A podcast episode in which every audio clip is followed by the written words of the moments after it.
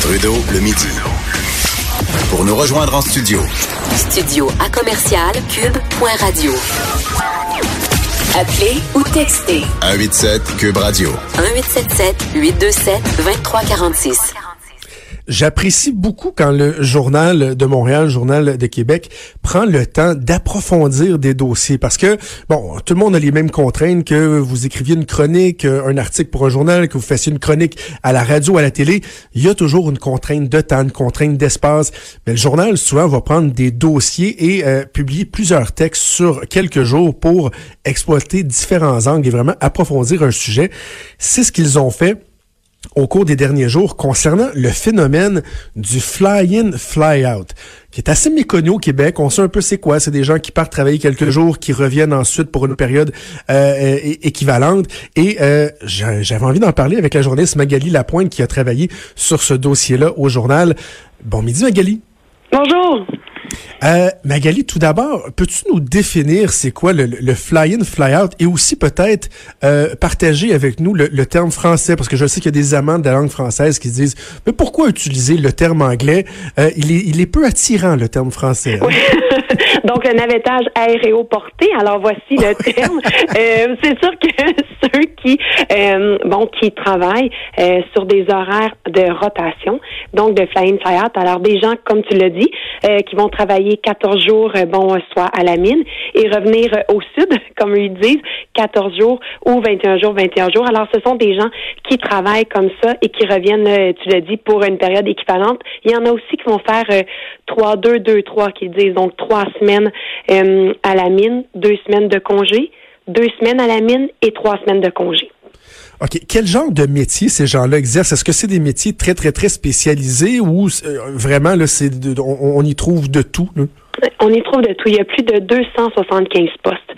Donc, euh, dans c'est ça, c'est seulement dans les mines. Donc, j'exclus, euh, bon, bien entendu, tous les travailleurs, euh, bon, travailleurs sociaux, les, les, il y en a qui vont également pour des postes plus plus humains, la science humaine que je dirais. Mais sinon, là, pour les postes de mine, il y a plus de 275 Alors, euh, il y a autant de à la mine, il faut savoir que souvent les mines sont très isolées. Alors, faut partir de euh, l'électricien au camionneur à celui qui va euh, réparer telle pièce très spécifique, celui qui va déneiger, celui qui va faire la cuisine, celui qui la personne qui va être la préposée aux chambres. Bon, il y a il y a vraiment de tout. Donc, ça peut être quelqu'un qui a étudié là, à l'université, quelqu'un qui a fait une technique, quelqu'un qui a un secondaire. Donc, c'est vraiment très, très diversifié. On comprend que euh, parmi les avantages de, d'exercer le, le, le, le, fly-in, fly-out, il y a le salaire, parce que ce sont des salaires qui sont avantageux, j'imagine, en raison des, des, de, l'éloignement. Absolument. Donc, on parle...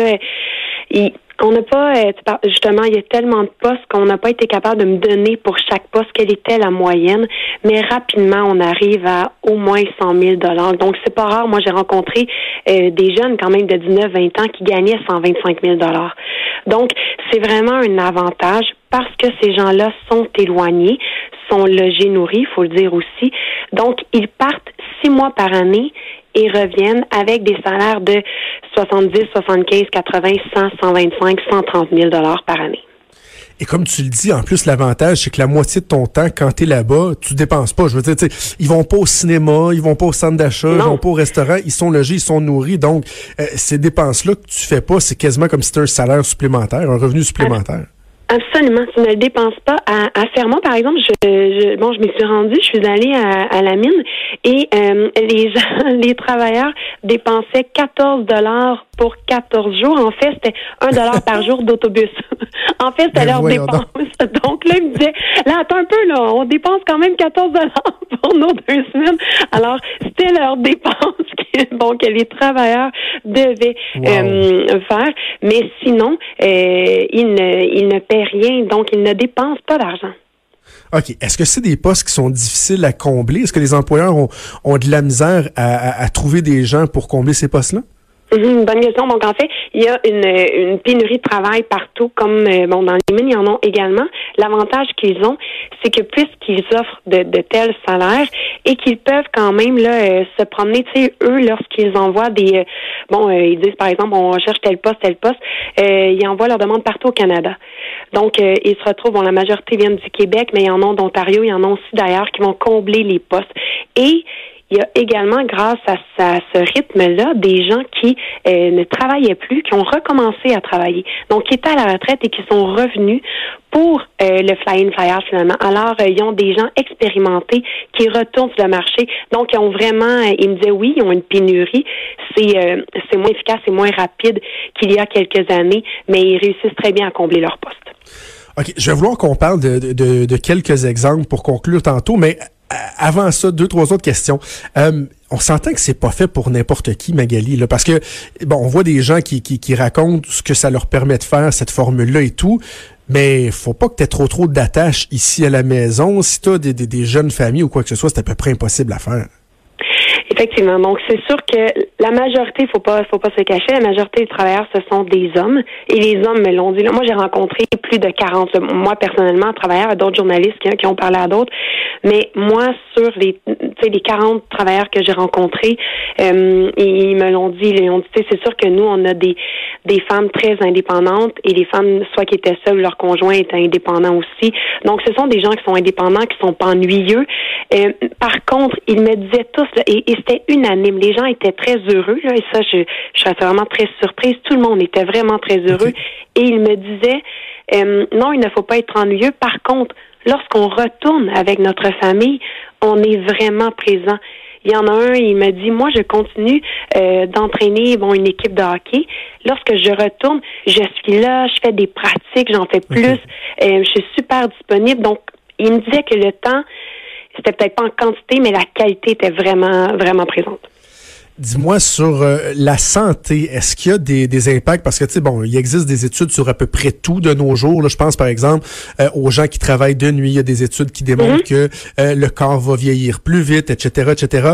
Dans le cas du fly-in, fly-out, est-ce qu'il y a des études qui ont été faites? Est-ce que est-ce qu'il y a des gens qui qui lèvent des, des, des, drapeaux en disant ouais, mais un instant, ça peut ça peut être néfaste ou quoi que ce soit? Il y a eu des études. La majorité des études, ce qui est qui est dommage. Au Québec, il y en a le présentement qui est en train de se faire, je te dirais, qui, qui approfondissent là, davantage sur le phénomène. Et la majorité des études ont été faites en Australie. Euh, donc, c'est difficile de ramener ici. Et nous, c'est d'ailleurs euh, sur cette étude-là qu'on s'était penché parce que euh, dans l'étude, ça disait que bon, les travailleurs dormaient moins bien, il y avait des problèmes d'insomnie, de consommation, alcool, drogue. Pourtant, sur le terrain, lorsqu'on se rend et lorsqu'on rencontre les gens, il faut comprendre que euh, toxicomanie et alcoolisme, premièrement, c'est vraiment très contrôlé. Euh, souvent, euh, les mines sont sèches, donc il n'y a pas d'alcool. Oh, et, et ils ont des tests à passer, des tests sanguins. C'est très, très, c'est vraiment surveillé. Donc, alcool, drogue, euh, c'est vrai, en tout cas, c'est surveillé. Au niveau de l'ennui, ben c'est ce qu'on me disait. On me disait oui, on s'ennuie, mais maintenant, avec les, grâce aux réseaux sociaux, euh, grâce bon, à nos cellulaires, tu sais, à tous les jours, ils parlent à leur famille. Donc, ce qu'ils me disait, c'est que c'est probablement beaucoup plus facile maintenant qu'il y a là, au, au départ, au début des années 90. Là. OK, donc ils ont Internet, peuvent euh, utiliser FaceTime, par exemple, pour parler avec leur famille le soir à tous les jours s'ils le veulent. Euh, donc ça, ça vient faciliter ça. Puis ce que je comprends, c'est que l'employeur est, responsable aussi dans sa façon de, de gérer les employés. Exactement. C'est ça. Donc, euh, au, Québec, en tout cas, les études, là, c'est ça, démontraient qu'en euh, Australie, c'était comme ça, mais au Québec, euh, les, Internet semble bien fonctionner et les employeurs aussi tentent, comme par exemple à Raglan, maintenant, on a mis plus de disponibilité au niveau des aéroports. Donc, on a, on a dit, OK, parfois, il y aura plus seulement Montréal et Québec. Donc, ils essaient vraiment de d'attirer et de satisfaire les familles, donc en mettant des ports plus près de leur domicile. OK, parlons de deux, trois euh, exemples que vous avez euh, abordés euh, au cours des derniers jours. Tu parlais de ceux qui, par exemple, peuvent prolonger leur carrière grâce au fly-in, fly-out. Parle-nous de Gaston Simard. Lui, il a 63 ans. Lui, c'est quoi? C'est 10 ans de plus qu'il dit qu'il a, travaillé grâce au fly-in, fly-out? Ah, vraiment. Et Gaston, c'est vraiment un homme qui est super là, jovial et toujours, bon, en tout cas, le sourire aux lèvres. Et euh, Gaston, ce qu'il disait, c'est que euh, si ça n'avait pas été du Flying Fly il serait à la retraite. Et maintenant, il est camionneur. Euh, lui, il était, là, il travaillait plus au niveau de la mécanique, il était mécanicien.